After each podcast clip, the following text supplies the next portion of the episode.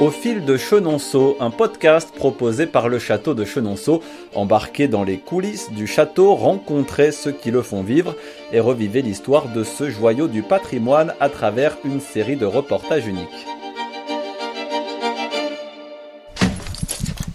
Oui, ça sent la fleur. Oui, ça sent vraiment la fleur, oui, c'est vrai que ça sent comme dans les boutiques de fleurs, effectivement. Exactement. Alors, je m'appelle Jean-François Boucher, je suis scénographe floral au château de Chenonceau et je suis fleuriste meilleur ouvrier de France. Donc ça, ce sont des compositions qu'on a réalisées hier et que l'on va déposer dans le monument euh, ce matin. Donc on se trouve dans l'atelier floral du château, il est 7h du matin, tout doit être prêt avant l'arrivée des visiteurs dans deux heures. Prenez ça aussi, Charlotte. ça se passe. Pas trop long. Un peu, c'est de la manip le matin. Alors moi je m'appelle Charlotte, j'ai 30 ans et je suis en apprentissage à l'atelier floral du château de Chenonceau. Je suis en brevet professionnel. Je voulais qu'on l'apprenne à deux? C'est le rituel tous les matins. euh, Alors tous les matins, oui, on... le premier travail, c'est effectivement de charger les compositions pour euh, les emmener au monument, parce que tous les matins, on vérifie la fraîcheur des fleurs du monument, on change ce que l'on doit changer. Alors des fois, c'est juste quelques fleurs, hein, c'est peut-être quelques petites retouches, mais euh, comme tout est changé toutes les semaines, il y a toujours un turnover permanent euh, bah, pour assurer la fraîcheur. Les fleurs à Chenonceau, c'est toute une histoire. Alors c'est vrai qu'aujourd'hui on peut dire que les fleurs font partie de l'ADN de Chenonceau parce qu'elles sont présentes partout, elles sont présentes dans toutes les pièces. Et finalement euh, à l'échelle du château c'est très récent puisque l'atelier floral existe euh, juste depuis une trentaine d'années en fait. Donc c'est très récent par rapport aux six siècles, même plus encore d'existence euh, du premier château de Chenonceau.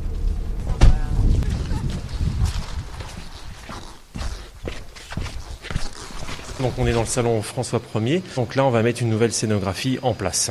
Donc là, on est sous un tableau de Diane de Poitiers. Tout est, pensé en fonction de l'emplacement aussi, c'est ça? Oui, parce qu'en fait, chaque espace des fleurs est dédié. Donc, c'est vraiment tout le temps aux mêmes endroits euh, que l'on met des fleurs. En revanche, faut jamais euh, abîmer les œuvres ou les occulter ou enfin parce que la star principale c'est bien entendu les œuvres et le château. Donc euh, nous on est un élément de décor dans un décor bien existant, bien installé. Donc on, vient juste en touche de décoration et c'est vrai qu'il faut surtout pas voiler les œuvres ou alors euh, les masquer. On se fond aussi grâce aux couleurs que l'on utilise. Et Là, par exemple, dans cette composition, qu'est-ce qu'on retrouve? Alors là, donc, euh, nous sommes dans des fleurs de saison, donc on est au printemps. Donc euh, il y a des tulipes du potager des fleurs, donc de notre production que les jardiniers nous procurent. Il y a des renoncules papillons, c'est une variété de renoncules très légère, très fine. Des fritillaires euh, persica, ce côté vert acide. Des viburnums, plus vulgairement appelés euh, des boules de neige. Et euh, également, on retrouve des tulipes euh, du potager aussi dans la plus grosse composition.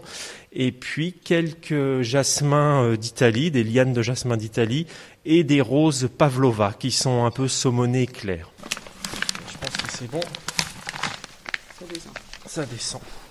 Alors là, on va monter dans les étages. Donc on va monter euh, dans un premier temps chez Louise de Lorraine, donc qui est la dernière pièce de visite du château. Donc la chambre de Louise de Lorraine, c'est la fameuse chambre de deuil.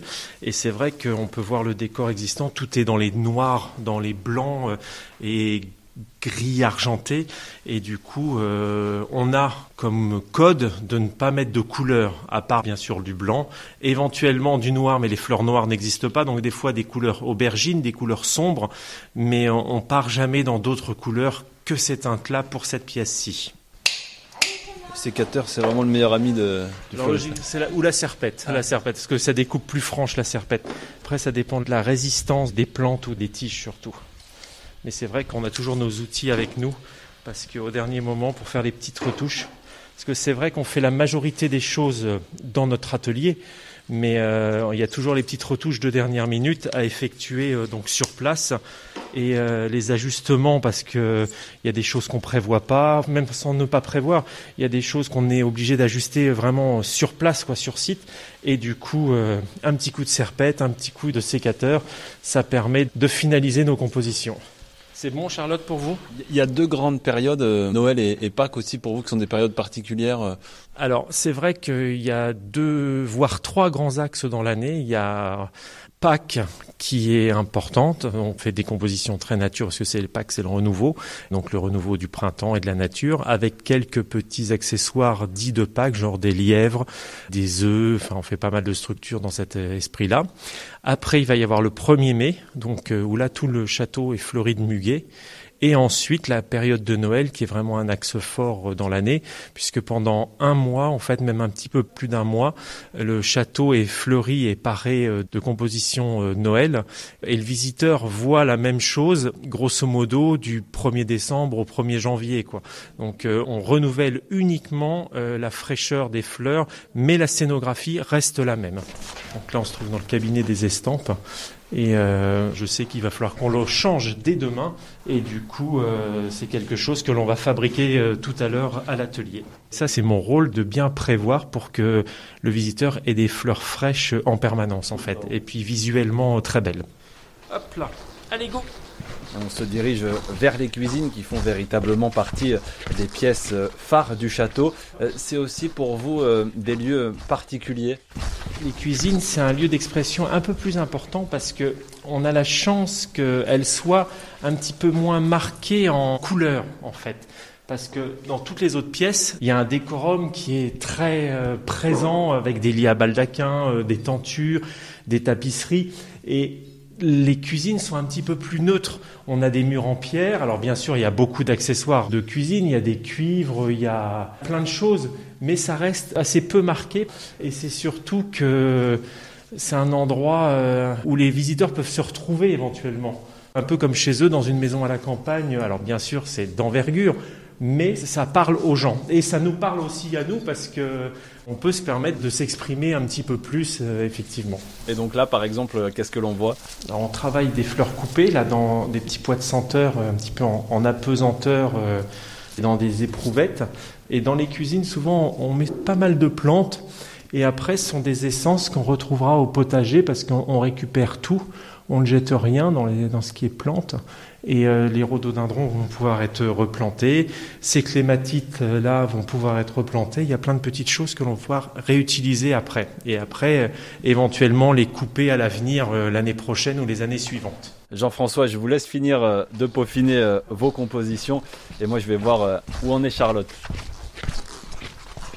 Là que j'aperçois juste là-bas dans le salon Louis XIV qui se trouve au rez-de-chaussée. Je rajoute des renoncules qu'on a reçus ce matin. C'est une pièce qui est dans les tons de rouge, mais quand on observe, on voit plein de couleurs. Euh. En fait, chaque pièce, on la redécouvre à chaque fois euh, en fonction de la... lumière du jour, en fonction de l'heure, en fonction de la météo. C'est quand même un endroit qui est hyper inspirant. Donc, euh. Là, sur la table, on a plein de tonalités différentes, de reliefs on peut s'éclater quoi. Là, on est vraiment en touche finale. On avait des petits soliflores qui étaient restés en place.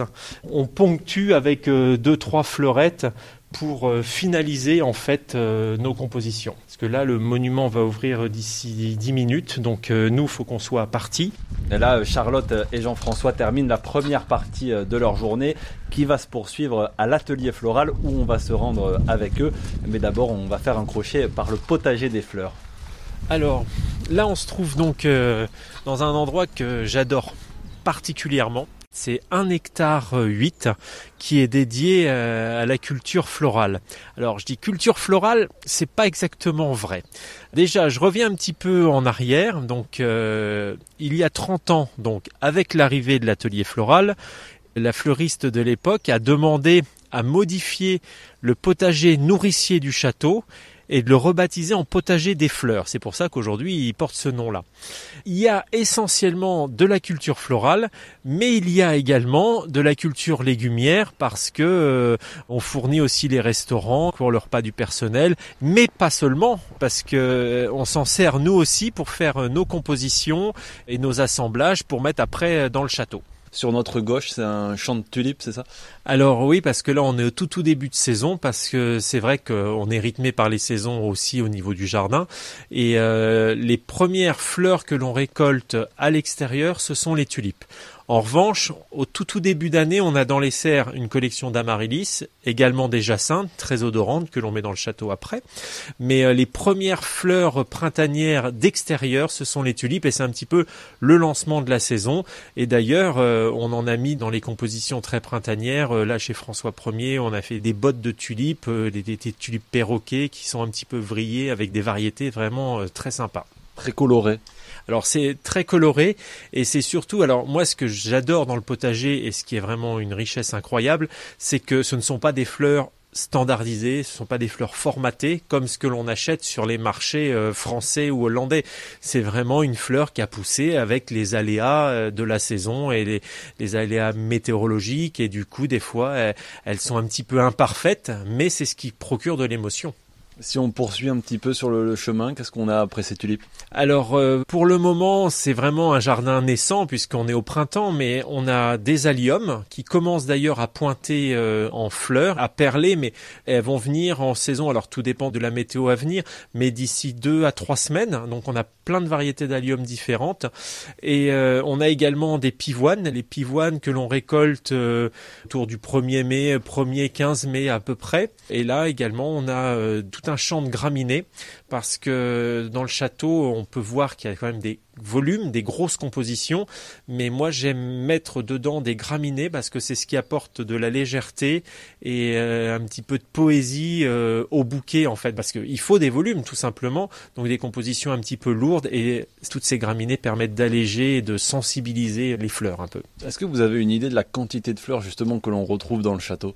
À la semaine, on utilise entre 3500 et 4500 tiges. On glane beaucoup. On part euh, dans la nature euh, avec mon équipe pour récolter des fleurs et des feuillages euh, qui poussent de façon sauvage. Là encore, l'idée c'est de rapporter de la nature dans le monument. Donc j'aime bien utiliser les éléments qui nous entourent. Et en plus, on a pas mal de retours des visiteurs parce qu'on peut venir nous voir dans l'enceinte de l'atelier, enfin discuter avec nous, échanger, de dire ah bah tiens, j'aurais pas eu l'idée d'utiliser telle ou telle fleur chez moi. Me donne l'idée d'en mettre à la maison. Donc c'est aussi le but de tout ça en fait. Retour à l'atelier. Ouais, on est dans notre atelier. Un endroit privilégié, ça. Des arômes, des l'amandier blanc, un demi-jasmin. Donc là, ce matin, en faisant notre petit tour du château, j'ai vu ce que l'on devait changer au plus vite. Notamment, il faut qu'on change la composition qui est chez Diane de Poitiers. Donc là, le contenant est prêt les compositions florales, c'est un petit peu comme une recette de cuisine. Il faut bien appréhender au préalable ces ingrédients. C'est pour ça que je, pars tout de suite euh, avec euh, ma liste de fleurs, je les mets sur ma table, en fait, juste pour euh, voir les forces en présence. Donc là, nous sommes au printemps et c'est vrai que j'aime bien travailler les feuillages de glane comme le tilleul parce que c'est vraiment les premiers bourgeons qu'on peut utiliser on sent que c'est la nature qui commence à reprendre ses droits et à pousser. Quoi. En plus, on a un verre tendre, un verre acide qui est très joli. C'est toujours agréable et appréciable à travailler. Donc là, pour moi, la composition est équilibrée. Donc là, c'est pour le moment très fermé, mais le tilleul va continuer de s'épanouir.